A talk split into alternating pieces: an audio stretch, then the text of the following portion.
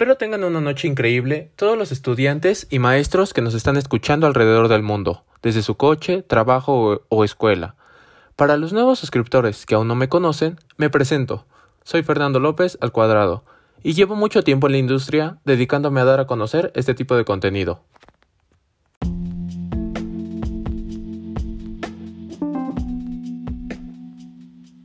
Disfruten de este podcast, ya que daremos a conocer toda la información pertinente a la Organización Mundial del Comercio, mejor conocida como la OMC. A continuación, presentaremos la información y aclararemos todas las dudas que ustedes, querido público, nos han enviado.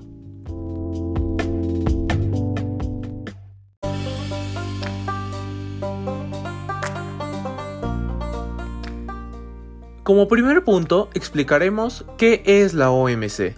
Bueno, la OMC se encarga de regular el comercio de los 153 países que la integran, incluyendo México, por lo que implica la regulación del 97% del comercio mundial.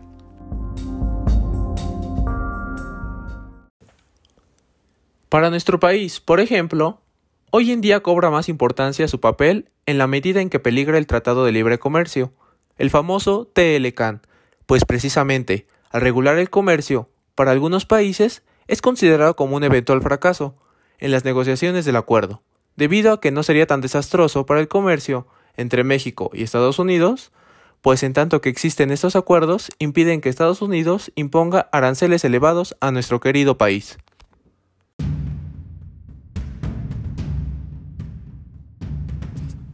Ahora hablaremos de la historia de la OMC. La historia de la OMC comienza en su sede central, la cual está ubicada en Ginebra, Suiza. Fue fundada en 1995, en reemplazo del Acuerdo General sobre Aranceles Aduaneros y Comercio, el GATT.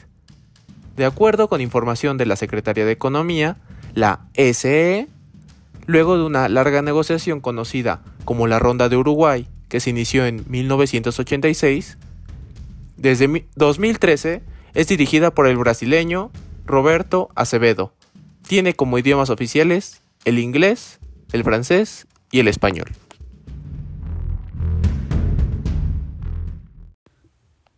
Tiene como objetivo ayudar a los productores de bienes y servicios, los exportadores y los importadores a llevar adelante sus actividades.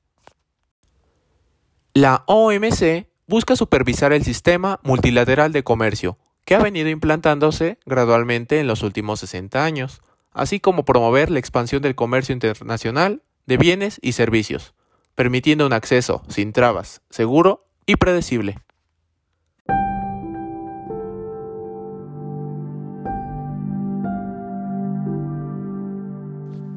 La OMC puede, número 1, bajar el costo de la vida y elevar los niveles de vida. Número 2, resolver diferencias y reducir las tensiones comerciales. Número 3, estimular el crecimiento económico y el empleo.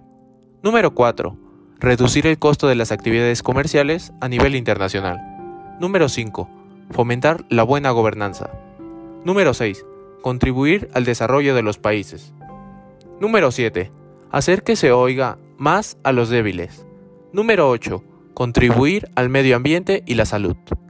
Número 9. Contribuir a la paz y la estabilidad. Y número 10. Ser eficaz sin saber salir en los titulares de la prensa.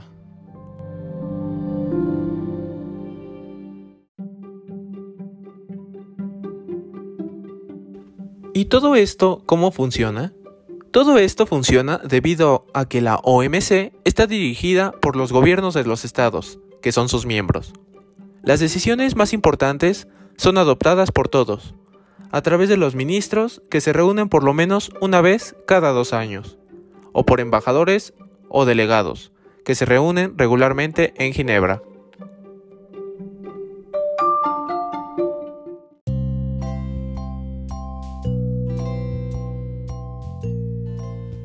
A modo de resumen, les dejo las principales funciones que cubre la OMC.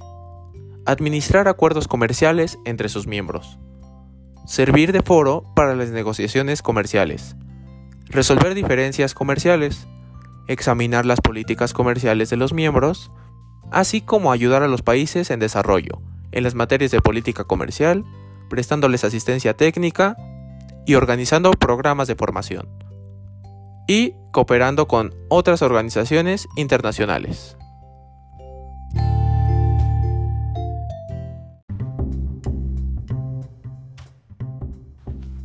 Me despido esta noche, soy su presentador de confianza, Fernando López al cuadrado, y les deseo que tengan una excelente semana.